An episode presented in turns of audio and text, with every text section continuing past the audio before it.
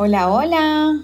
Bienvenidas y bienvenidos a un nuevo episodio de Podcast T para tres.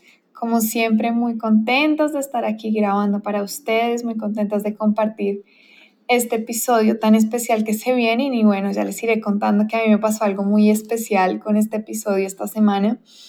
Eh, pero bueno, Car, ¿cómo estás tú?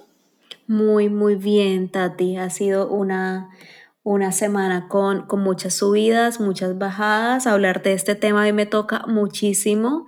Eh, más adelante les contaré por qué, pero feliz de estar en un nuevo episodio de T para Tres. Ay, sí, a mí cuando Carmen propuso este tema, bueno, me mueve muchas fibras, ¿no? Y yo decía, qué importante, pero al mismo tiempo qué retador sentarnos a hablar de esto que vamos a hablar hoy, ¿no? Hablar sobre, sobre el duelo, sobre cómo transitar y cómo vivir un duelo, que, que creo que al final también es una experiencia muy personal. Así es, y, varía muchísimo dependiendo del vínculo em, y de, precisamente todos los lazos afectivos que, se construyeron em, con, esta persona eh, o con, con, esta ciudad o con esta casa o con esta pareja o con, con este papá o esta mamá. Eso me acaba, que acabas de decir me encanta, Car, porque me hace pensar en algo que que escribí cuando estábamos organizando este episodio, y es que finalmente muchas veces asociamos esta idea de duelo solo a la muerte, ¿no? A la pérdida concreta relacionada a la muerte, y al final podemos tener duelos por todo, por un trabajo que nos encantaba y ya simplemente no es nuestro, por un sueño que teníamos y dejó de ser nuestro, ¿no? Como que todo en la vida que perdemos, que deja de estar para nosotros, se vuelve un duelo y se transita de la misma manera que un duelo de una muerte.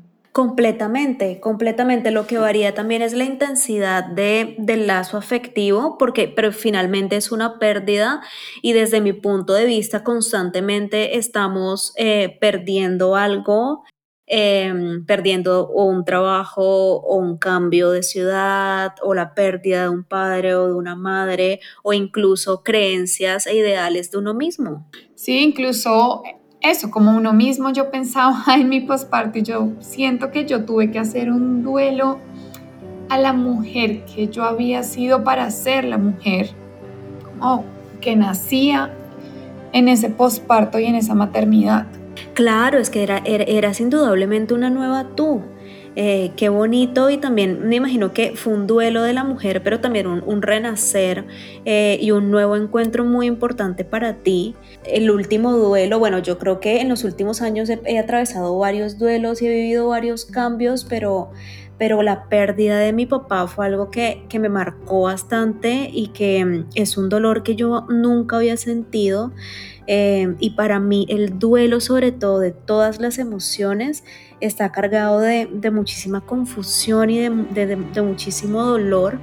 Em, porque es algo demasiado personal em, y es un dolor aparte muy, muy, muy consciente. Uno sabe que está perdiendo y al saber que estamos eh, perdiendo Em, duele muchísimo psíquicamente, quedamos muy perdidos y muy atravesados con este dolor. Yo, yo siempre, em, después de la muerte de mi papá, siempre digo el dolor de un duelo y de la pérdida de un ser tan representativo en la vida es muy, eh, es muy físico, se siente en todas las partes del cuerpo.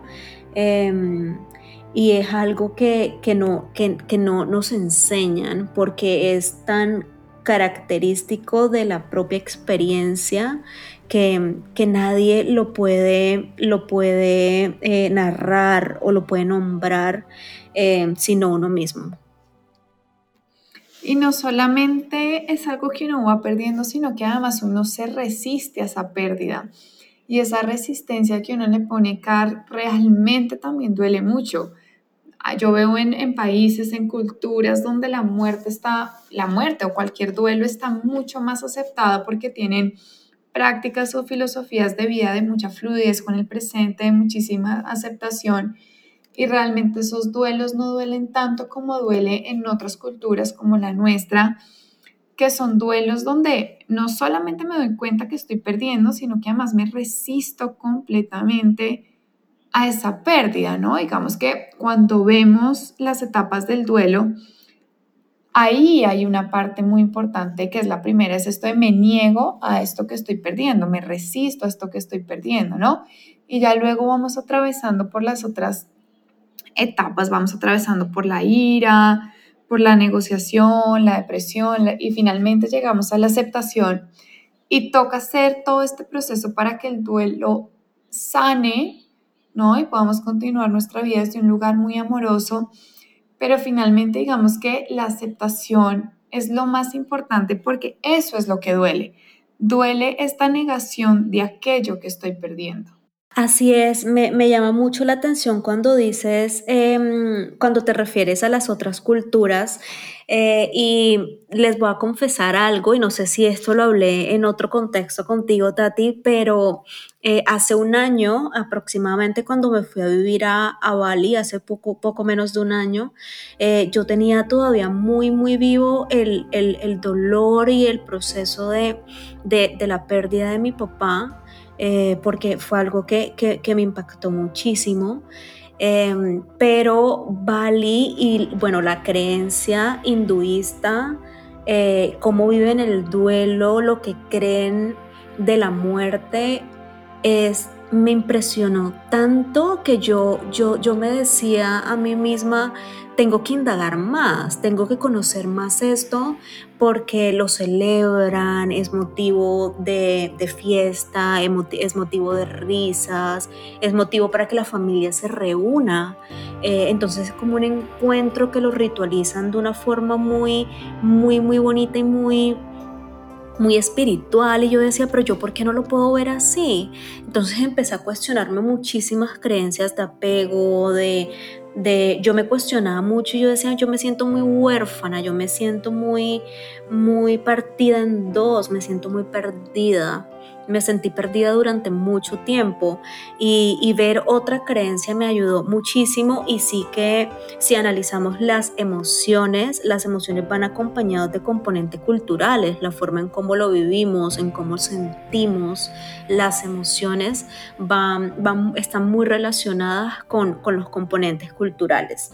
Por, por, otra parte, como siguiendo toda la línea eh, que, nos estabas contando, Tati, digamos que desde mi enfoque no seguimos fases del duelo eh, porque creemos, em, o bueno, la teoría, lo que nos dice la teoría es que eh, no, digamos que no es un mecanismo que podamos psicologizar, em, porque no todas las personas lo atraviesan de, de, la misma manera, no se puede psicologizar por fases, porque no todos los vínculos son tan, tienen la misma relevancia o importancia Em, para cada persona. Digamos que, que que la muerte de un padre, por ejemplo, eh, de varios hermanos, de varios hijos, puede que algunos lo tomen de una forma y puede que otros de otra forma porque varía de acuerdo a las creencias. Eh, y eso justo recuerdo que pasó eh, en mi familia, a mí me dio durísimo, durísimo. Yo pasé casi dos años Em, donde pasé, de hecho, una, una, fase, estuve en una fase depresiva eh, y recuerdo que, que, los nietos de mi papá y, y, que eran casi los hijos de mi papá lo veían de una forma muy diferente. Entonces, mm, para mí tiene un poco más de sentido esto de... De, de, de, acuerdo a cada, a cada, persona y de acuerdo al vínculo y el lazo afectivo, como darle una mirada eh, como, mm, como profunda o, no tan profunda de acuerdo a cómo lo esté viviendo la persona. ¿Tú cómo lo ves? Car, mira, yo pienso en que hay algo que sí toca resaltar y es lo del vínculo, obviamente importa un montón, lo de la cultura también aplica un montón. Y yo siento que todos de una manera u otra pasamos como por etapas, ¿sí? Digamos que así uno no las defina, la experiencia que yo he tenido en, las terapias, digamos, cuando he trabajado con personas junto a un duelo, es todos pasamos por etapas, digamos que estas, estas cinco que yo mencionaba son como las más conocidas o, o las que más dice la teoría, solamente que no todos vivimos las etapas desde el mismo lugar y desde la misma intensidad y no todos nos quedamos en las etapas el mismo tiempo, ¿no? Entonces, por ejemplo, tú te, hablándole a tu papá, tú te puedes quedar en la depresión más tiempo que otra persona, ¿no? La otra persona tal vez simplemente como que pase por encima de la depresión y pueda inmediatamente atravesar a la aceptación. Entonces, al final, digamos que cuando yo hablo de las etapas, eh, no es como que nos vamos a quedar el mismo tiempo en las etapas y ahí es donde entra como lo personalizado. Todos tenemos que pasar por fases del duelo, ¿no? Realmente no conozco ninguna persona que tenga una pérdida de algo, de lo que sea, y no haga como diferentes etapas emocionales o diferentes etapas del duelo, porque igual es una emoción demasiado fuerte que hay que sentirla, solo que lo que dices tú, ¿no? La intensidad y la manera en que cada persona lo siente es supremamente distinto. Yo les decía que este episodio es súper especial porque se juntó con, con que esta semana he recordado mucho la muerte de una persona muy especial en mi vida, que fue una muerte que sucedió hace 12 años. Y, y bueno, me moví un montón, un poco digamos que fue lo que me llevó a que yo terminara viajando a India, a conocer precisamente otro mundo, una manera distinta de relacionarme con el dolor que estaba sintiendo. Y esta semana han pasado muchas cosas que han hecho que ese suceso y eso que pasó vuelva a mí, eh, lo he, vuelto a llorar, lo he vuelto a sentir. Pero ayer casualmente estaba como revisando unos mensajes que le habían puesto a él en Facebook y me fui muy atrás, me fui muy, o sea, me fui 12 años atrás a cuando, al día de su muerte, y veía todos los mensajes y decía, todo el mundo vivió esa muerte desde un lugar distinto, ¿no? Y yo creo que eso es lo bonito de cualquier duelo y es todos vivimos el duelo y las fases del duelo y la relación con el duelo desde un lugar distinto de acuerdo a nuestro mundo interno. Completamente, completamente, Tati. A mí me llama la atención que cuando alguien muere muy, muy, y es muy cercano y muy significativo, eh, yo no he conocido una persona que no diga esta frase. Yo recuerdo que yo la decía mucho y antes de que se muriera mi papá, em, yo decía, bueno, pero no entiendo las personas cuando dicen esto. Y es que uno se refiere a uno mismo como, entonces ahora, ¿quién soy sin ese vínculo? Y yo recuerdo que yo me decía mucho, ¿quién soy yo sin mi papá? Y ahora, ¿quién es Carmen eh, si no es hija de, de, alguien? Ahora, ¿quién es Carmen si no tiene un papá? Em, y fue algo que, que, yo le encontré muchísimo sentido luego cuando empecé a, a estudiar el duelo y sobre todo eh, lo aprendí muchísimo en terapia con mis pacientes, em, que el trabajo eh, consiste en, en, volver a recuperar ese yo, porque el yo quedó, el psiquismo del yo quedó como desequilibrado del dolor y, de, y del, del proceso que uno mismo está viviendo. Eh, y volver a recuperarse, eh, aunque no todos los casos se trata de reparar. Hay procesos en los que el proceso de duelo demora toda la vida. Yo siento que en muchos casos el duelo es algo con lo que uno aprende a vivir más que lo supere. Es como la visión que yo tengo de, sobre todo de duelos profundos, ¿no? Como lo que dices tú, como la pérdida de un padre, de una madre, de un hijo, de un hermano yo no me puedo reconstruir de una pérdida tan grande y hacer como si no hubiera pasado, sino que es como sobre esa piedra creo una nueva versión mía que crece alrededor de ese dolor, ¿no? Es como que crezco alrededor de eso que pasó, crezco alrededor de ese suceso. Entonces es como lo que dices, ¿cómo me reconstruyo a partir de aquello que ya fue? Y cómo busco sacar lo mejor de eso que ya fue.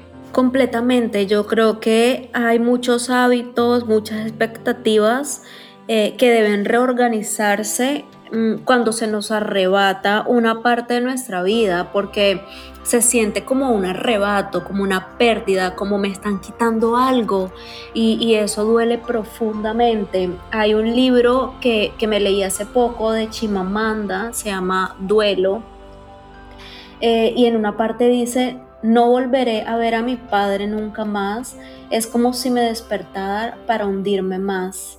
Y recuerdo, esto me lleva también a otro libro que me gusta mucho, que se llama El, año del pensamiento mágico de Joan Didion, cuando ella dice, te sientas a, a, cenar y la vida que conocías se acaba. Es como si fuera un fin, es como si fuera algo tan inminente y tan poderoso que te arrebata algo de tu alma y de tu cuerpo y uno se queda como como tambaleando en algo que aunque sea consciente no, no lo podemos entender muy bien. Entonces em, el proceso consiste y el trabajo de duelo consiste desde mi enfoque en volver a recuperar ese yo, eh, reconstruyéndose y, y, ahí estoy completamente de acuerdo y estamos súper alineadas. Em, pero sí que, que, el duelo es un proceso circular infinito, algo que, que creo que nunca llegamos a parar y a conocer por completo. Además, es lo que decíamos al principio, hay tantos duelos que cuando siento que voy saliendo de uno, viene otro, y viene otro, y viene otro, porque claro, el duelo de la muerte es un duelo muy marcado que se siente muy profundo, pero en el día a día hacemos duelos muy pequeños, ¿no? Son muertes pequeñas que estamos atravesando todo el tiempo. Entonces es casi que siempre nos estamos reconstruyendo sobre muertes, pero a mí también me gusta verlo como sí, es muerte, pero al mismo tiempo es renacimiento. Entonces me estoy reconstruyendo también sobre un renacer, sobre una nueva oportunidad de aquello que ya no fue, de aquello que se perdió. ¿Cuántas veces no pasa que una persona, por ejemplo, se queda sin trabajo y entra en un momento de duelo muy profundo, pero de ahí nacen cosas maravillosas, sueños maravillosos y se reconstruyen desde ese duelo, ¿no? Y pasa lo mismo con, con una pérdida de muerte y es la muerte, ¿no? Cualquier muerte física o no física nos entrega, nos regala la oportunidad de una reconstrucción desde un lugar más auténtico y más honesto con nosotros mismos, precisamente por lo que dice Car, es como, como tengo que reconstruir mi yo porque quedó perdido, pues es una oportunidad lindísima para reconstruirlo desde un lugar más amoroso y más honesto. Sí, completamente, Tati. Y, y, también estoy de acuerdo con, que, con lo que decíamos inicialmente. Eh, vivimos muchísimos, muchísimos duelos, no solamente e, es, la muerte de un ser querido. Em, yo que día estaba hablando con, con, una amiga y le decía, em, yo creo que si me encuentro con alguien de hace unos años atrás, eh, que no he visto ni me ha visto, yo creo que no me reconocería porque yo a veces no logro, no logro reconocerme.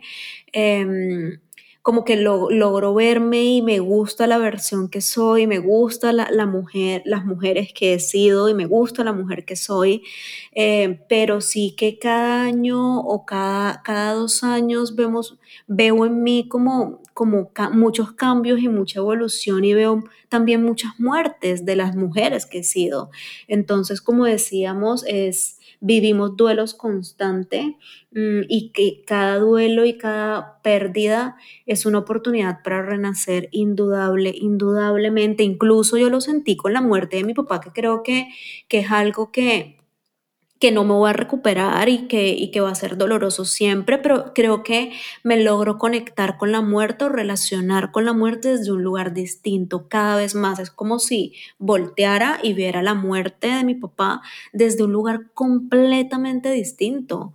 Ya, ya que día, que día hablaba con una paciente y ella me decía, pero, pero ¿cómo, ¿cómo lograste el desapego? Yo le decía, entendiendo que, que las personas, que no podemos controlar la estadía de las personas, ni de un trabajo, ni de una pareja en nuestra vida.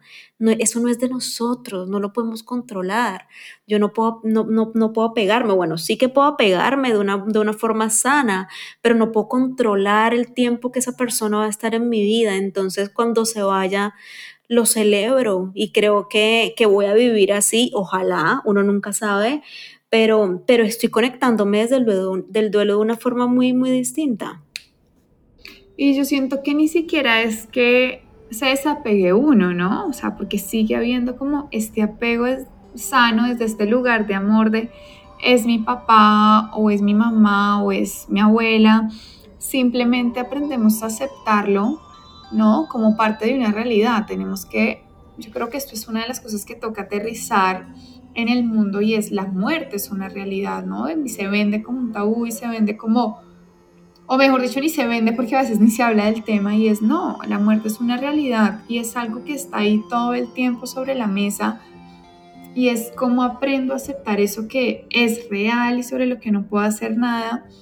Y tú decías algo em, que es esta capacidad de ver las cosas desde la gratitud. Cuando tú estabas contándolo de tu papá, yo pensaba en, en, mi primo que, al que les cuento que perdí hace 12 años y digo, realmente la muerte de él, yo hoy, por más de que duele, y lo que les digo que la lloré toda esta semana por cosas que pasaron, eh, es una muerte y fue un duelo que veo con muchísima, muchísima, muchísima gratitud porque casi que forjó la mujer que soy hoy, ¿no? Me enseñó tantas cosas, me obligó a salirme tanto de mi zona de confort, me obligó a mirarme tan adentro para poder salir de ese dolor tan profundo que tenía, que gracias a esa pérdida, gracias a esa muerte, hoy estoy donde estoy, hoy soy quien soy. Entonces es muy bonito cuando uno puede ver cualquier duelo, cualquier pérdida desde la gratitud, desde la confianza también de esto es lo que tenía que ser y ver también la vida, el universo, en lo que uno crea, es como que viene después de esto, ¿no? Acepto esto que es tan doloroso, acepto esta emoción, pero también agradezco porque seguro de acá voy a aprender un montón de cosas bonitas que me van a permitir acercarme cada vez más a mi lugar más honesto y más sincero. Completamente, Tati. Me encanta lo último que dices de acercarnos a un lugar más, más honesto y más sincero, porque creo que, tiene mucho sentido y me siento, me siento muy identificada. Eh, y es algo que cuando uno lo está viviendo en el momento no, no logra dimensionar y cree que, que este lugar está tan, tan, tan lejano, pero si tú oyente eh, estás pasando eh, por una situación de duelo en estos momentos, ya sea por un trabajo, por un cambio, por, una, por un divorcio, por, por una muerte de un ser querido, eh, va a llegar este momento donde, donde decimos, Uf, gracias y donde nos conectamos con, con esa pérdida desde un lugar tan, tan distinto, aunque en estos momentos esté sintiendo tanta incertidumbre y tanta amargura, me atrevería a decir yo, eh, por haber em, perdido, por sentirnos tan abandonados, em, pero, pero sí que se logra. Sí, yo creo que siempre con amor se logra, pero es como estos huecos oscuros que a veces es tan difícil ver la luz, pero Cari y yo estamos acá también como para recordar eso, ¿no? Finalmente va a volver a salir la luz. Car, ¿qué hacer o cómo acompañar o cómo ayudar a una persona que está en duelo? ¿Qué recomendarías tú? Yo recomendaría lo que en su momento me recomendaron a mí, y, otras herramientas que he aprendido en el camino y, lo que más recomiendo es escribir. Escribir y describir el, dolor, eh, despedir a la persona eh, cuando te sientas lista o listo y salir a caminar, comprar flores, consentirte, tener momentos de soledad, de introspección, conectarte con la escritura, conectarte con tu familia si es posible y ya, creo que recomendaría por el momento eso. Sí, yo creo que lo más importante en esos procesos es validar lo que sea que estemos sintiendo. Siempre nosotras en los episodios hemos recalcado como esta aceptación y este atravesar las emociones desde un lugar consciente y si hay algo que lo requiere es el duelo, ¿no? Precisamente para que no sea un duelo que se vuelve nuestro talón de Aquiles y que siempre es como ese lugar donde caemos, sino que sea un duelo que nos permita renacer y reconstruirnos em, desde este lugar de decir, bueno, esto es lo que estoy sintiendo, lo voy a atravesar, lo voy a sostener el tiempo que tenga que serlo y, y seguir adelante. Algo que siento yo que es súper importante, que no quiero que se me pase el episodio sin decirlo, es que a mí muchas veces en consulta me preguntan, bueno, tengo una amiga, un amigo en duelo, ¿qué hago? Y yo siento que al final es un proceso tan, tan personal que no podemos hacer nada, ¿no? Más allá de estar, de permitirle a la otra persona desahogarse, de escuchar, de validarle al otro lo que está sintiendo y simplemente acompañarlo a atravesar su proceso, pero no con esta necesidad de sacarlo de ahí, sino que el duelo necesita personalmente y hacia el otro un acompañamiento muy amoroso. Así es, Tati, completamente de acuerdo. Yo añadiría, em, o bueno, más que añadir, reforzar un poco lo que dijiste inicialmente y es sentirlo, sentirlo, mm, no bloquear el, dolor em, y también hablarlo, sacarlo y también saber que no hay un tiempo, que no, no, no se sabe. A veces Em, de incluso yo lo preguntaba y cuando, hasta cuándo voy a, dejar de sentir este dolor y recuerdo que mi psiquiatra me decía, no sabemos, no sabemos, no hay un tiempo. Y, hoy les digo, no hay un tiempo, pero sí que, que podemos atravesar ese túnel. Es tu tiempo y a tu tiempo vas a volver a ver la luz. Así es, así es. Ya para cerrar. Ok, espera. Así, es, Tati, ya para cerrar. No, espera. Porque me quedé ahí comiéndome una uva. Tranquilo. Dices, así es. Ok. Así es, para cerrar me gustaría recomendar eh, las dos referencias que les di antes y para recordárselas. Una es El año del pensamiento mágico de Joan Didion y otro libro es El duelo de Chimamanda. Son libros maravillosos. Hay otro libro que es súper bonito que se llama Una luz para mi duelo. También es súper bonito para, para, estos procesos de duelo. Así que ahí quedan con tres recomendaciones para, para el proceso. Bueno, creo que el duelo es algo muy personal, así que si escuchas este episodio, te resuena o estás atravesando un duelo y quieres conversarlo, sabes que en nuestras redes estamos para profundizar cualquier duda que tengan.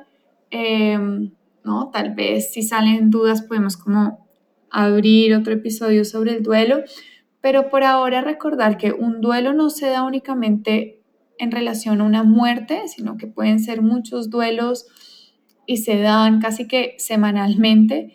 Em, lo segundo es que el duelo es muy personal, así que tú vive el duelo como tengas que vivirlo.